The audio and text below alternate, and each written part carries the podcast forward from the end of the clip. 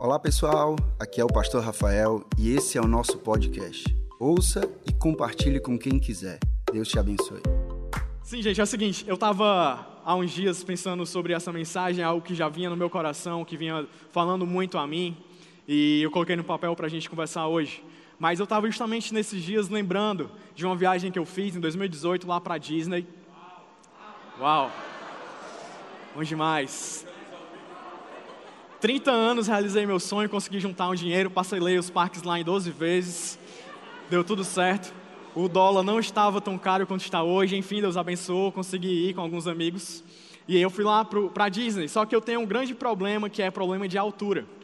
Eu não sei se é porque Deus não me proveu muito de crescimento, e aí eu fiquei com esse medo de altura, mas eu tenho aquele medo de altura de um nível em que se eu ficar assim, no segundo andar de um prédio, olhar para baixo, eu começo a passar mal, fico assim, meio tonto. Quando eu estou no Iguatemi, no Iguatemi tem aquele corredor e no meu tem aquele buraco que tem só aquele bichinho assim para peito, né, para você olhar para baixo, eu não chego nem perto daquilo ali, porque eu tenho medo realmente de altura, eu fico meio passando mal. E aí eu fui lá na, na Disney, eu esqueci que a grande atração da Disney, daquele SeaWorld, essas coisas, são as grandes montanhas-russas que existem lá. E aí eu fui, e achei legal, olha os personagens e tal, decoração, o pessoal atendendo muito bem, eu falando, tentando falar inglês, a galera me respondendo em espanhol, porque meu inglês é muito bom. E aí a coisa lá acontecendo, e aí os meus amigos olharam para a montanha russa e foram, e eu fiquei cuidando da meninazinha de 4 anos que estava com a gente. E aí eles começaram a pedir, aí não vamos também, tal, vai ser legal, vai ser muito bom. Não vou nada, não tem nem perigo eu ir, vou de jeito nenhum. E eles falaram, não, Felipe, você vai, você vai com a gente, qualquer coisa você fecha os olhos, você grita, vai acontecer, vai ser muito bom, você vai gostar, vai ser excelente o que vai acontecer lá. E aí eu comecei a me empolgar, né? O pessoal falando, falando, falando, eu disse, é mesmo. Eles começaram a falar, e, e assim, eles falaram uma coisa que realmente me tocou. Ele falou, Felipe, tu vai pagar tanto para tu não ir nos brinquedos? Aí quando bateu no bolso eu disse, é mesmo. Eu tenho que ir nesse negócio, agora vai dar certo. Vou lá, vou me empolgar e tudo. Uh, vai ser muito bom. Aí eu decidi ir. E aí eu fui, eu sentei naquele carrinho. E aí colocaram aquele negócio assim que fecha você todinho, que prende você, coloca o cinto. E glória a Deus por isso. Porque quando o negócio começou a andar, começou a subir, que eu fiquei ouvindo aquele barulho assim, tec, tec, tec, tec, tec. E subindo e subindo, eu disse, meu Deus, não vai parar, eu vou para as alturas, vou ser arrebatado agora. Me leva, Jesus, estou chegando mais perto de Ti, Altíssimo. Estou subindo aqui o Monte Sinai, vou receber as doze, os dez mandamentos, as placas. E aí eu subindo e chegando lá muito, muito, muito alto. E aí eu olhei e pensei assim, meu Deus, o que é que vai acontecer? E aconteceu isso. Eu comecei a gritar, pode tirar, por favor eu comecei a gritar muito, eu me segurei naquilo assim, eu gritava desesperadamente, foi isso que aconteceu, essa foi realmente a imagem ao vivo do que ocorreu naquele lugar. Mas eu não sei se você já, já esteve assim, eu não sei se você já passou por um momento em que você se olhou e você se viu desesperado, porque eu me vi desesperado aí. E aí eram provações acontecendo por todo lugar. Era só um carrinho só um trio, e para onde eu olhava era algo que eu tinha muito medo, que era a altura. Era para frente tinha altura, para o lado, para o outro, era um, um looping, e eu fiquei com medo de altura de cabeça para baixo, nunca tinha acontecido. Enfim, eu fiquei cheio de provações, cheio de coisas que me afetavam, mas graças a Deus tinha esses negócios aí que me seguraram e eu fui até o final. E sabe de uma coisa? Quando passou o primeiro loop, o segundo, a terceira curva, eu comecei a rir muito. Eu ficava rindo, rindo, rindo, acho que era de desespero, mas era de muito. mas veio uma felicidade em mim, eu agradeci realmente aos meus amigos por eu ter passado por aquilo. Muitas vezes eu queria que Deus fizesse isso com a gente. A gente às vezes está passando por uma provação, por um processo, por algum fogo, alguma coisa que está esquentando a gente, que está mudando a gente, está tirando a gente da zona de conforto e a gente quer sair disso, a gente quer fugir. Muitas vezes a gente consegue fugir disso, mas aí, se Deus conseguisse, se Deus na verdade consegue, mas se Ele colocasse sobre nós assim: olha, você vai ficar aí, você vai passar por isso, você vai passar até o final. Eu tenho certeza que assim como eu agradeci por ter ido para a montanha russa, a gente agradecer a Deus também por Ele ter segurado a gente no processo, por Ele ter segurado a gente naquele lugar, por Ele ter segurado a gente ali. E eu creio que na Bíblia há passagens em que pessoas viveram isso, pessoas passaram por isso. E eu, eu vejo justamente em Tiago, na carta de Tiago, ele falando exatamente sobre um momento desse, em que as provações cercavam, e ele, desculpa, e ele tentando ensinar a respeito de provações. Eu queria que você abrisse a sua Bíblia em Tiago, no capítulo 1. Tiago, capítulo 1. A gente vai ler lá no versículo 1. E aí Tiago ele fala assim: Tiago, servo de Deus e do Senhor Jesus Cristo, as doze tribos dispersas entre as nações, saudações. Meus irmãos, olha aqui o que ele diz, presta atenção. Meus irmãos, considerem motivo de grande alegria o fato de passarem por diversas provações. Considerem motivo de grande alegria o fato de passarem por diversas provações, pois vocês sabem que a prova da sua fé produz perseverança. Será que você pode falar comigo? Perseverança? E a perseverança deve ter ação completa, a fim de que vocês sejam maduros e íntegros, sem lhes faltar coisa alguma. Se algum de vocês tem falta de sabedoria, peça a Deus, que a todos dá livremente, de modo, aliás, de boa vontade, e lhe será concedida. Peça, porém, com fé, sem duvidar, pois aquele que duvida é semelhante à onda do mar, levada e agitada pelo vento. Não pense, tal homem, que receberá coisa alguma do Senhor, e que alguém e que é alguém que tem mente dividida e é instável em tudo o que faz. O que Tiago está dizendo é justamente o contrário de o que todo mundo pensa. Ele está falando assim: olha, considere um verdadeiro presente de Deus quando você se vê cercado de provações. Fique feliz quando você olha para a sua vida e você diz assim: meu Deus, eu não sei de onde veio tanta luta, eu não sei o que é que eu posso fazer aqui. Eu estou meio, meio cercado. Eu estou aqui cercado de problemas, cercado de situações em que eu não sei como é que eu vou fazer para sair. Tiago olha para a gente e fala assim: quando você estiver nesses momentos, considerem um grande presente de Deus. Considere algo bom de Deus para você. E eu não sei se alguém aqui consegue considerar uma coisa boa passar por inúmeras provações, porque eu ainda não cheguei nesse nível de espiritualidade. Eu ainda não sou espiritual, ainda não cresci a esse, a esse modo de olhar assim a minha vida cheia de provações, tudo dando errado, os meus planos que eu acordei, o dia que eu planejei no começo do dia, dando, sendo totalmente diferente ao longo do dia, olhar para si no final e dizer, glória a Deus, foi cheio de provação. Eu não consigo dizer isso ainda. Mas o que Tiago está falando aqui é assim: a gente precisa considerar como um verdadeiro presente de Deus o fato da gente passar por inúmeras provações. E é sobre isso que eu queria tratar hoje aqui. Eu não sei se você consegue imaginar, você conhece provavelmente a história de Daniel, os amigos dele, e os amigos de Daniel indo sendo levados à fornalha para serem queimados vivos, e eles com grande alegria nesse momento. Eu não consigo imaginar eles lá cantando e dançando a Deus porque eles iam ser queimados, mas eu acredito que eles estavam com o espírito ali angustiado esperando de verdade um milagre acontecer, como de fato aconteceu. E aí um quarto homem entrou na fornalha e o salvou de lá. Mas eu também não consigo imaginar eu ou você, a gente indo para esse lugar, vamos lá, ser queimado vivo, uma fogueira, uh, muito bom, vai ser demais.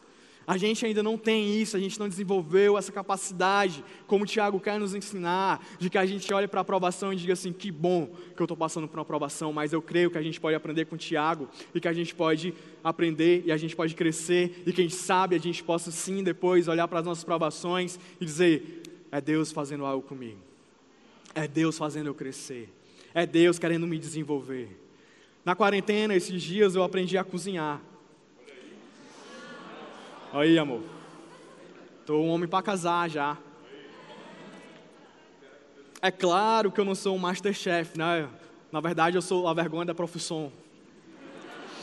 Mas eu aprendi a me virar. E aí fazer uma carne moída, um bife, um arroz, não sei o que, uma batata frita. Até batata e cenoura na carne moída eu aprendi a colocar.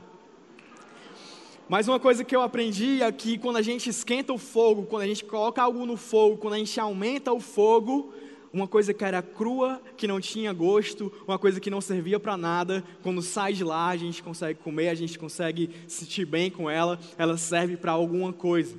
E é por isso que o nome dessa mensagem, se você está anotando, é Cozinha em Fogo Alto. Cozinhe em fogo alto. porque eu creio que Deus faz assim com a gente. Muitas vezes a gente não está pronto para viver aquilo que Deus quer para a gente. Muitas vezes Deus tem sonhos para as nossas vidas e a gente não está pronto para isso. E às vezes a gente ora para que isso aconteça. E aí Deus pega o fogo e aumenta o fogo na gente. E Ele começa a nos tratar, começa a fazer algo em nós, começa a nos cozinhar, começa a nos deixar com gosto. E aí a gente sai desse fogo muito melhor. E as pessoas olham para a gente e dizem: tá aí alguém que Deus realmente fez algo na vida dele e que ele pode ser usado agora por Deus. Está aí alguém que estava uma vida, vivendo uma vida totalmente sem gosto, que as pessoas olhavam e diziam assim: Meu Deus, tem algo errado. Que ele olhava para si mesmo e dizia assim: Para onde eu estou levando a minha vida? Não serve para nada, fica indo e vindo. Talvez uma vida totalmente parada, como a minha comida que está lá no congelador. E aí, quando passa por esse fogo de Jesus, por esse fogo de Deus, por esse processo, aí a pessoa diz assim: Agora eu sirvo para alguma coisa. Eu quero justamente falar sobre isso hoje. Eu creio que a gente pode passar por esse fogo. Eu creio que Jesus pode fazer algo com a gente. Eu creio que a gente pode sair disso muito melhor. A aprovação é algo que pega a gente cru e transforma a gente em algo bom, em algo próprio para uso, em algo que pode saciar a fome de alguém, em algo que serve nas mãos de Deus. E a primeira coisa que eu quero te falar hoje, a primeira coisa, se você está anotando, é você nasceu para isso. Você nasceu para isso. Eu queria te dizer que você nasceu para viver uma vida totalmente tranquila, sem percalços, sem provações, sem lutas. Mas seria mentira. E eu quero te falar, talvez não seja a mensagem que você parou, que você queria ouvir hoje aqui, mas você nasceu para o fogo. Você nasceu para as provações. Você nasceu para os problemas. Você nasceu para passar por eles. Você nasceu para vencê-los mas você nasceu sim para passar por tudo isso. Eu nasci para isso. Jesus, quando veio para essa terra, ele passou por isso. Jesus, na verdade, ele veio para trazer o fogo para as nossas vidas. E eu amo o que João Batista diz, Jesus, lá no, em Mateus, no capítulo 3, no versículo 11. João Batista era o primo de Jesus, e ele nasceu alguns meses antes de Jesus, ele era um profeta, uma voz que caminhava pelo deserto, e ele preparava o mundo ali para o ministério de Jesus, ele pregava o arrependimento, e ele batizava as pessoas, e muita gente seguia João Batista, que tinha um estilo de vida assim, totalmente maluco para a época, a Bíblia diz que ele andava no deserto, que ele se vestia de qualquer coisa, e que ele comia gafanhotos e mel, e ele pregava assim um arrependimento de uma forma descarada.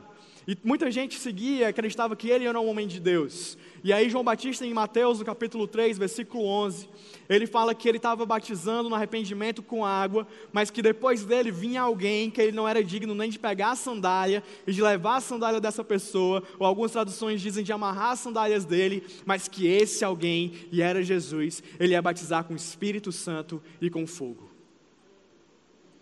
E aí eu te falo, Espírito Santo e fogo. E a gente fica talvez hoje sem entender. Poxa, o que é esse fogo? O que é o fogo? O Espírito Santo, você e eu, a gente conhece, é a terceira pessoa da, da, da, Trindade. É Deus dentro de nós. Quando a gente recebe Jesus, Ele passa a morar dentro de nós. Ele faz toda a diferença na nossa vida. É Deus morando em nós. Mas e esse fogo? O que é esse fogo? E aí eu fui pensar um pouco a respeito disso e conversando com alguns amigos sobre isso, e aí veio algo para mim que eu nunca tinha prestado atenção. Eles falaram assim, um amigo meu, na verdade, me disse isso, Felipe, essa questão do fogo é uma figura que naquela época era muito presente. Em toda esquina tinha um ferreiro. Em toda esquina tinha alguém, e aí eu quero que você pare para imaginar uma esquina lá, tinha alguém que tinha um forno gigante na loja dele, na ferraria dele. E aí ele comprava ferro usado, metal usado das pessoas, e ele comprava um ferro que não tinha utilidade, e aí ele pegava aquele ferro, e ele colocava aquele ferro no fogo, e aquele ferro esquentava, e eram vários pedaços de ferro que tinham sido usados para fins diferentes, para fins talvez desonrosos, ou não serviam de nada. E aí ele colocava esse material no fogo, e ele esquentava esse material, e ele esquentava aquele forno, e ele esquentava tanto que aquele forno, ele, aquele material ele ficava incandescente. E aí ele tirava aquele material de lá, ele colocava naquela bigorna, e ele pegava aquela marreta, ele começava a bater, a bater, a bater, e ele dava forma para aquele metal, e quando saía, quando acabava aquele processo, ali saía um garfo para ele usar na uma pá para ele usar nas plantações, um garfo para ele usar para limpar um terreno, uma enxada, saía uma espada, saía um colar, saía uma joia, saía um anel, saía um brinco, saía um adorno, saía qualquer coisa, saía alguma coisa útil. E aí, quando eu percebi isso, eu pensei, meu Deus, é isso que Jesus faz com a gente. Quando Jesus ele pega as nossas vidas, esse metal que sou eu e você, que muitas vezes não serve para nada, ou que muitas vezes as pessoas nos usaram para algo desonroso, ou nos traíram, nos enganaram, fizeram algo com a gente que a gente olha assim, meu Deus, depois disso eu não sirvo para nada. Jesus pega a gente e ele é esse fogo. Aí ele começa a esquentar a gente, começa a fazer algo com a gente, algo de dentro para fora. E aí a vida vem, as, as provações vêm, os processos vêm, e aí eles batem na gente. Às vezes não é legal, às vezes dói, às vezes faz algo com a gente, a gente se sente desconfortável, mas quando a gente sai, a gente é um troféu na mão de Jesus. Jesus olha para a gente e fala assim: está aqui, eu peguei essa pessoa e olha no que ela se transformou. E a gente nasceu para isso. Você e eu, a gente nasceu para passar por esse processo. A gente nasceu para chamar Jesus para dentro de nós, o Espírito Santo para dentro de nós, o fogo de Jesus para que a gente se molde na forma, na forma que é Jesus. Quando a vida começa a bater na gente, as provações, quando o fogo de Jesus começa a bater na gente, existe uma forma que Ele quer nos encaixar, e essa forma é ser igual ao Filho de Deus. Para que Ele seja o primeiro de muitos irmãos, para que Ele seja o primeiro e a gente seja imitadores dEle. Você nasceu para ser igual a Jesus, eu nasci para ser igual a Jesus. E para a gente passar por esse processo, a gente precisa se cozinhar em fogo alto. E esse é o convite que eu quero te fazer hoje, você de verdade entender. Ei, eu nasci para passar por esse processo. Eu nasci para ser igual a Jesus. Eu nasci para passar por esse fogo. Eu queria, na verdade, que você começasse era mudar a tua mente, você virar como Tiago diz, ei, se é para eu ser igual a Jesus, eu prefiro passar por provação. Se é para eu ser como Jesus, eu prefiro passar por luta se esse negócio aqui vai me tornar mais perto do que Jesus é, vai me tornar melhor, se eu vou sair daqui de verdade um troféu na mão de Jesus, que alegria eu estou passando por esse processo. Que alegria eu estou passando por essa injustiça, porque eu sei que lá no final eu vou ser mais parecido com Jesus. E eu prefiro ser um ferro derretido na mão de Jesus do que um colar bonito no, no pescoço de qualquer outra pessoa. Eu prefiro ser um ferro malhado na mão de Jesus eu prefiro ser, eu prefiro que seja Jesus me pegando e me moldando, do que as pessoas aí fora batendo em mim de graça. Eu prefiro, prefiro ser alguém que diz assim: Jesus, eu me submeto a Ti. É doloroso, Jesus, eu sei. O processo que a gente passa é difícil, mas eu sei que é o Senhor que está fazendo em mim, do que eu deixar qualquer outra pessoa tentar me moldar ao que elas quer que eu seja. Eu prefiro ser mais parecido com Jesus. A gente vai passar por esse processo e a gente vai vencer. Porque é Jesus que está com a gente nisso. Você nasceu para isso. Eu nasci para isso. Sabe uma coisa curiosa? É que muitas vezes a resposta de uma oração nossa é um processo. E muitas vezes nesse processo a gente acaba desistindo da oração que a gente fez antes. Eu já vi muitas vezes alguém chegar e orar assim: Deus, eu quero um emprego novo, Deus, eu quero mudar, Deus, eu quero passar no vestibular, no Enem, Deus, eu quero de verdade ser vencedor nisso. E aí Deus diz: massa, tua resposta é sim, vamos lá. E aí você começa, você se matricula no curso, existe uma oportunidade de você estudar muito, para você ter um emprego melhor, para você passar nessa prova. E aí no meio do estudo, no meio desse processo, olha assim: meu Deus, eu não quero isso. A gente tenta desistir. Às vezes você está aqui e a gente está cantando, está num momento de oração, aí o pastor chega e pergunta assim: quem quer de verdade é, dar a sua vida no ministério? Quem quer de verdade dar a sua vida para Jesus na obra de Deus? Para que você seja, sei lá, alguém que faça a diferença no reino de Deus, na igreja, alguém que tenha dons e talentos utilizados no reino, aí você levanta a mão, você diz eu quero, você vem para cá, se ajoelha, uh, vai ser bom demais, Deus vai me usar. E aí você começa se alistando para ser voluntário. E aí tem as escalas para ser voluntário. E aí você acha, vixe, estou sendo voluntário demais. Ah, tem que chegar não sei quantos minutos antes do culto. Vixe, talvez não dê para mim. Aí o seu líder de GC coloca você como auxiliar do GC, dá algumas responsabilidades para você, e aí você, vixe, é coisa demais, eu não quero, dá trabalho. Aí você vira líder de GC, aí você, vixe, tem gente demais para eu cuidar, tem gente demais para não sei o quê, estou cansado, eu quero descansar. E aí Deus olha para você e fala assim: Eu não entendo. Eu estou te fazendo passar por um processo onde você vai chegar onde eu quero te colocar. Eu estou te fazendo passar por esse fogo. Você orou para ter isso e agora você está querendo desistir. Às vezes eu vejo pessoas orando assim: ah, eu quero casar, eu quero não sei o quê, eu quero ter alguém, eu quero viver uma família linda. E aí Deus te apresenta uma pessoa, você conhece a pessoa, você começa a conversar com a pessoa, e aí todo relacionamento tem problema. E aí no primeiro problema você olha e diz assim: eu quero desistir. E aí Deus olha para você e diz assim: essa era a pessoa que você tinha orado. Esse é o processo de conhecer, de namorar, de noivar, de não sei o que, que você tem que passar. Por que é que você vai desistir agora, se isso é a resposta da tua oração? Eu quero te fazer um desafio de você não desistir da tua resposta de oração. De quando você estiver passando por um processo que a coisa parece difícil, você orou por um trabalho, um melhor trabalho, chegou segunda-feira, o teu chefe te demitiu. E aí você começa a reclamar da vida, a querer chutar tudo para cima, a dizer, Deus não gosta de mim. E Deus está olhando lá em cima assim, eu pensei que você fosse agradecer, porque daqui a pouco eu ia te abrir uma porta nova para você entrar no lugar que eu queria te colocar. Mas eu queria que você entendesse esses processos, como Tiago está dizendo, que a gente precisa desprogramar a nossa mente de achar a aprovação é ruim. Ei, Tiago está falando, a Bíblia está dizendo, se ele está dizendo a verdade, considere um motivo de grande alegria passar por tanta aprovação. E da próxima vez que a gente vai passando por uma provação, a gente vai bater no peito e dizer: Eu nasci para isso. Eu nasci para isso. A gente precisa muitas vezes passar por esse fogo. E esse fogo, às vezes, é a resposta de oração de Deus para a gente. Amém? Segundo ponto, é o que eu vou começar a correr um pouquinho.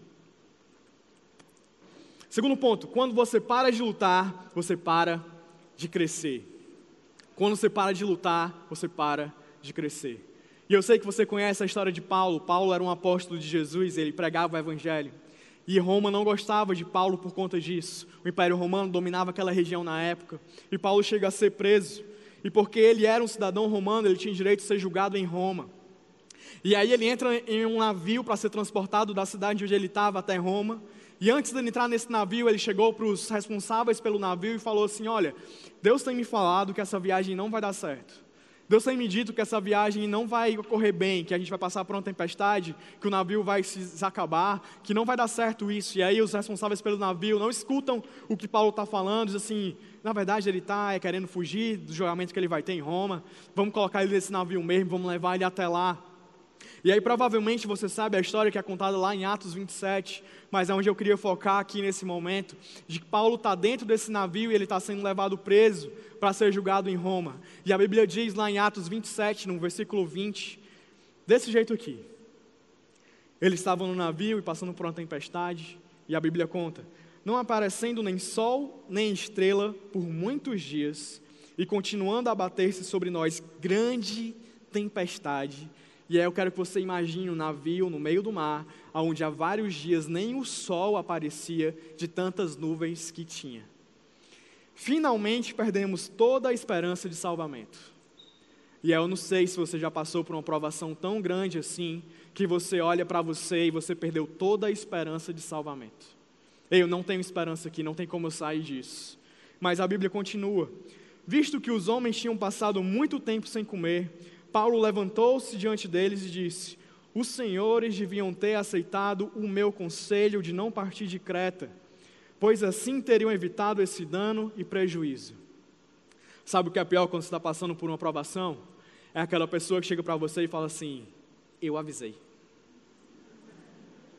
Eu disse que tu não era para se meter nisso.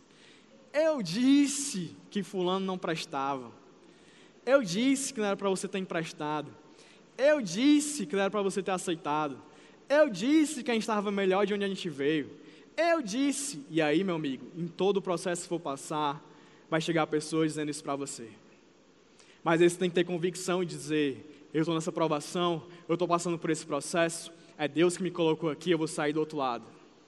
Porque o processo do fogo não tem esse negócio de atalho, é chegar e atravessar para o outro lado. É chegar, é, é sair daqui, passar por ele e chegar no nosso destino. Mas a Bíblia continua, ela fala: Mas agora recomendo-lhes que tenham coragem, que nenhum de vocês perderá a vida, apenas o navio será muito, aliás, apenas o navio será destruído. Muito confortador. eu estou no navio. O navio vai ser completamente destruído. Tá ótimo, Paulo. Muito obrigado por você ter dito isso. Pois ontem à noite, ele fala porque ele está falando isso. Pois ontem à noite apareceu-me um anjo de Deus a quem pertenço e a quem eu oro, dizendo-me: Paulo, não tenha medo. E eu quero te dizer, eu sei que você está passando por uma provação hoje. Não tenha medo. Bata no peito e diga: nasci para isso. O pessoal vai chegar para você e vai começar a falar: eu avisei, eu não sei o que, eu não sei o que. Está chegando alguém para dizer hoje para você, eu espero que é o Espírito de Deus aqui nesse lugar, olhando para você e dizendo assim: Ei, tenha coragem, porque você vai passar por essa provação. Tenha coragem, que você vai passar por esse fogo. Tenha coragem, porque você vai passar por esse processo. E ele continua: É preciso que você compareça perante César, foi o que o anjo disse para Paulo. Deus, por sua graça, deu-lhes a vida de todos que estão navegando com você. Assim, tenham ânimo, senhores. Creio que Deus que acontecerá, creio em Deus que acontecerá do modo como me foi dito. Devemos ser arrastados para alguma ilha. Isso aqui é lindo. Porque no meio da nossa provação, Deus está nos arrastando para o lugar que Ele quer nos colocar. Por meio da nossa provação, quando a gente está passando pelo fogo, é Deus levando a gente para o destino que Ele quer nos dar. Quando Paulo e aquele navio saíram de Creta, eles estavam indo para algum lugar. Mas no meio daquela provação, Deus disse assim: Quer saber se é uma provação? E quem vai levar você para onde você vai sou eu. O destino quem vai te dar sou eu. Eu quero te dizer, no meio da tua provação, Deus vai te levar para onde Ele quer te colocar. O teu destino quem vai dizer é Deus. Não é você, ah, eu tra tra tracei meus planos, eu vou chegar num determinado lugar, não. Deus, assim como ele fez com esse navio, que arrastou o navio para uma ilha, ele pode muito bem, no meio da tua provação, que talvez você não entenda para que você está passando por isso. É Deus te levando para o lugar que Ele te quer. Eu queria que você passasse por essa provação com essa mentalidade, de que se você está sendo arrastado, é Deus te levando para esse destino. E aí continua o texto, na 14 noite ainda estávamos sendo levados de um lado para o outro no mar. E aí eu consigo imaginar, poxa, 14 dias sendo levados de um lado para o outro no mar. Quando por volta da meia-noite os marinheiros imaginavam que estávamos próximos da terra, lançaram a sonda, que é algo que eles usavam para medir a profundidade. Verificaram que a profundidade era 37 metros. Pouco tempo depois lançaram de novo e a, sonda encontraram 27 metros. Temendo que fossem jogados contra pedras que tivesse ali, talvez em alguma ilha. Eles lançaram quatro âncoras da polpa e faziam preces para que o dia amanhecesse. Tentando escapar do navio, os marinheiros baixaram o barco salva-vidas ao mar, a pretexto de lançar as âncoras da proa. Então Paulo disse ao centurião, que era o responsável pelo navio: Se esses homens não ficarem no navio, vocês não poderão se salvar. E é por isso que eu quero te dizer: está passando provação? Não pare de lutar. Porque quando você para de lutar, você para de crescer.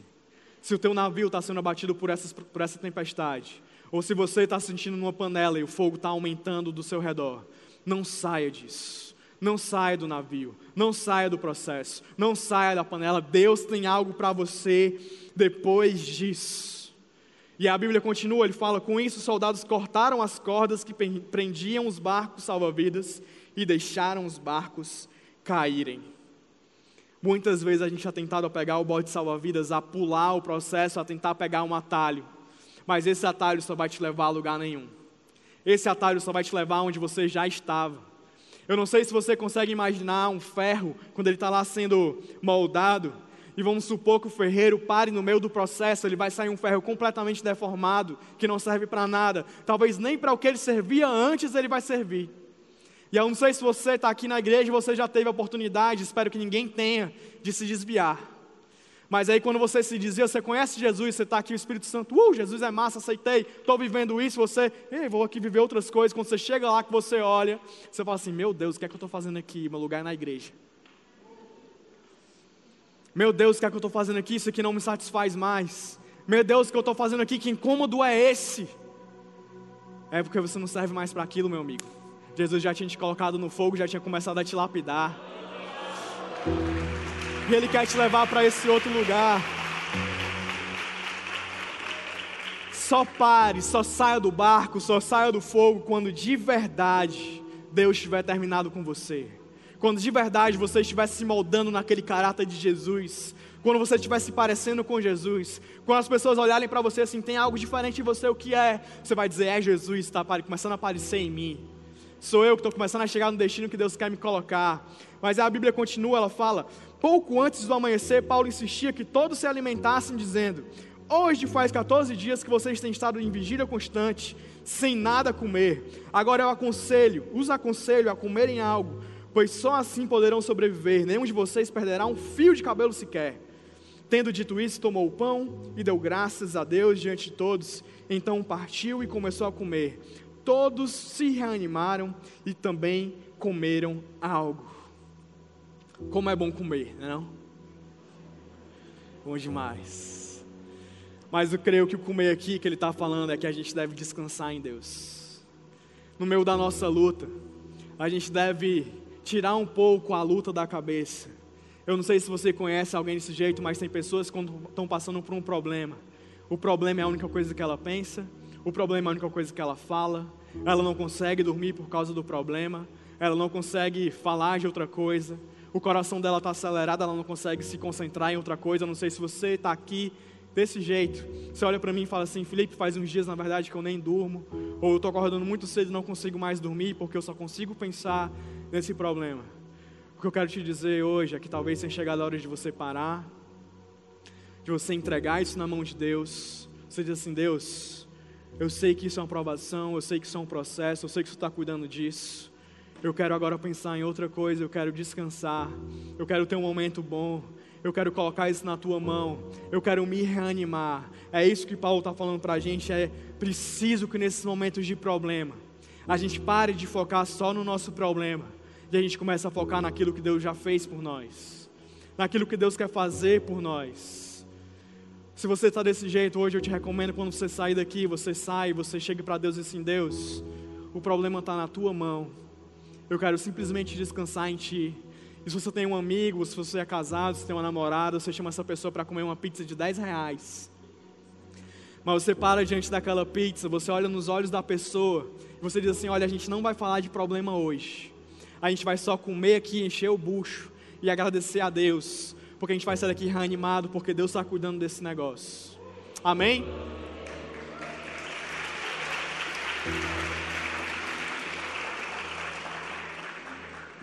E aí a Bíblia continua dizendo que depois deles comerem, jogaram fora as coisas que pesavam no navio. E eles cortaram as âncoras, deixaram-nos no mar, e aí desatando ao mesmo tempo as cordas que prendiam o leme, porque eles queriam ir para um lugar, a tempestade, a tempestade estava demais, então eles amarraram o leme na direção que eles quiseram ir, aí eles disseram: Olha, quer saber? Descansamos em Deus, Deus vai cuidar disso, vamos focar em outra coisa. Então eles cortaram as âncoras, cortaram as cordas que prendiam ali o leme, e aí o vento começou a levá-los para a ilha que eles nem tinham visto, que estava do lado deles para a praia que eles não tinham visto que estava do lado deles. Sabe o que isso aqui prova para mim? Que a gente tem que olhar muito além do que a gente está passando, porque a gente não sabe o que Deus está fazendo. Eu quero te convidar hoje a você olhar além do que você está passando, porque você não sabe o que Deus está fazendo. E eu creio que Deus está fazendo algo na sua vida. Mas o terceiro ponto, já para a gente ir encerrando, eu queria que você anotasse, é que você deve acender o fogo para outras pessoas. Acender o fogo para outras pessoas. A vida não é só sobre nós, mas a vida diz respeito às pessoas que estão também ao nosso redor. Quando Jesus olha para a gente e fala assim: No mundo vocês vão passar aflições. A gente pega esse versículo e a gente coloca para a gente e fala assim: Ah, no mundo eu vou passar por aflições. E aí, quando a gente está passando por alguma aflição, a gente olha para as pessoas e fala assim: Olha, me entenda, porque eu estou passando por uma aflição. Olha, não fale comigo hoje, porque você não sabe o que eu estou passando. E aí você não compreende que o que Jesus disse foi assim para toda a humanidade no mundo: vocês vão passar por aflição. E aí talvez a pessoa que está do seu lado está passando por uma aflição pior do que a sua. E aí quem é que vai ser você na aflição dessa pessoa? E aí quem é que vai ser eu na aflição dessa pessoa? E aí, quem vai ser a gente nas aflições dos outros? A gente vai ser a pessoa que diz: para tudo, olha para a minha dor. Ou a gente vai parar a gente vai olhar para a dor da outra pessoa também. E eu queria te convidar você a acender o fogo para outra pessoa. A Bíblia diz em Atos 28 que quando o Paulo chegou na ilha, eles foram acender uma fogueira e Paulo ele tinha passado por aquilo tudo. Ele estava há dias naquele navio. Tentaram matar Paulo no navio porque eles não queriam que os, que os, os prisioneiros fugissem. Então falaram: vamos matar os prisioneiros. E aí o centurião é que falou: não, não mata ninguém, não mata Paulo. Ele queria salvar Paulo. Mas Paulo tinha passado por tentativa de assassinato, pelaquela tempestade. E quando chegou lá naquela ilha, o que ele fez foi pegar gravetos para acender uma fogueira para todo mundo. A gente deve ser como Paulo. Que a gente, às vezes, a gente está passando por aflição, sim. Mas a gente olha para o nosso redor e diz: quer saber, talvez eu não seja o único. Talvez essas pessoas que estejam aqui, elas também precisem de fogo. E o fogo é a verdade de Jesus nas nossas vidas. É que Jesus pode mudar sim a nossa história. É que Jesus pode fazer algo diferente em nós. É que Jesus quer cuidar de nós. O fogo, ele traz aquele calor que só ele pode trazer. E a Bíblia diz que eles estavam no frio naquela ilha. Mas Paulo, apesar de estar com frio também, ele pegou e ele quis acender o fogo para outras pessoas. Eu sei que você está passando por aflição, eu sei que você está passando por provação, mas eu quero te encorajar hoje a você passar por isso com esse espírito de dizer: Eu nasci para isso, eu nasci para vencer, eu nasci para ser moldado, eu nasci para ser igual a Jesus, eu não vou desistir dessa luta. E mesmo enquanto eu estiver passando pela minha luta, quer saber de uma coisa? A outra pessoa está passando também. E ao invés de eu focar só em mim, eu vou focar na, na luta do outro também.